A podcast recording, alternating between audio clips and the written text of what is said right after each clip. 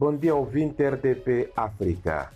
A nossa edição de hoje é especial. É especial porque o jornal Wampula Fax completa hoje 21 anos desde que a sua primeira edição foi à rua em 10 de outubro de 2001. A propósito desse aniversário, publicamos na edição de hoje um editorial. A chegada do Amplafax veio alterar o panorama da imprensa escrita da época aqui em Nampula.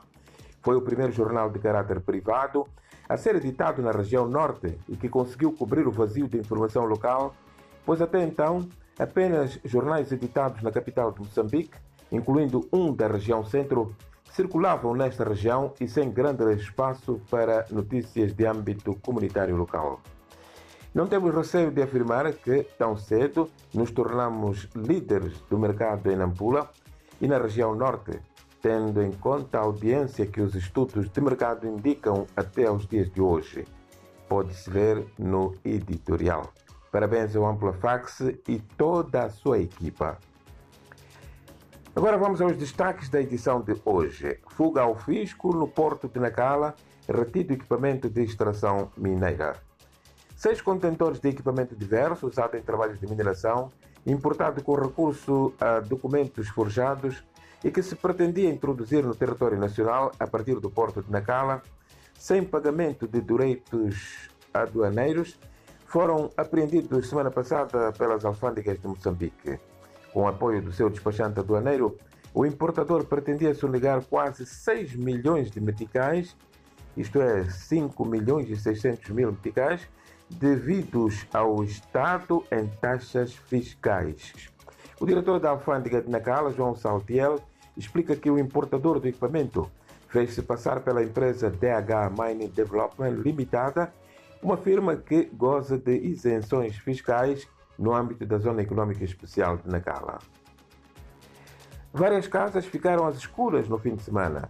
A EDM registra apagão parcial da compra de Credelec. Várias residências, sobretudo nos bairros arredores da cidade de Nampula, ficaram às escuras ao longo do fim de semana em consequência de um apagão parcial registrado no sistema de compra e venda de energia elétrica vulgo Credelec. A empresa de eletricidade de Moçambique, EDM, disse em comunicado distribuído sábado que estava a enfrentar constrangimentos ao nível de todo o país no sistema de venda de Credelec online em realce para os canais digitais. Sobre o rio Ampauane, Monapo quer ter barragem para abastecimento de água. O Conselho Municipal da Vila de Monapo, aqui na província de Nampula, pretende implementar nos próximos tempos um projeto de construção de uma barragem sobre o rio Ampauane, destinado ao abastecimento de água às populações, infraestrutura que, segundo a idealidade, vai contribuir na redução do atual déficit de fornecimento do precioso líquido. Passamos para outra página que indica que foi detido por assassinar mototaxista um indivíduo. O Serviço Nacional de Investigação Criminal, CERNIC, na cidade de Nampula, deteve semana passada um jovem de 17 anos de idade, cuja identidade não foi revelada, indiciado de assassinar em setembro último um mototaxista no distrito de Malema, aqui nesta província. Para consumar o crime, o jovem que, à data dos factos, fazia-se acompanhar do seu tio, Oramonte, fez-se passar por cliente do mototaxista que pretendia ligar Vila Sede do distrito ao posto administrativo de Chihulu. Nampula tem mais uma feira permanente.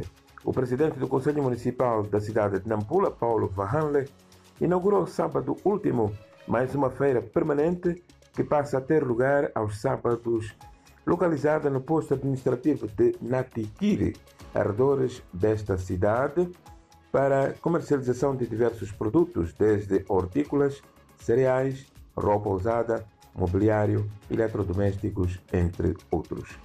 E fechamos a edição de hoje com um artigo de opinião do nosso colunista João Salatiel, que vale a pena ler sobre o valor da dimensão ética na vida e na competência profissional. Estas e outras notícias podem ser lidas em www.ampulafax.co.mz. Bom dia e boa semana.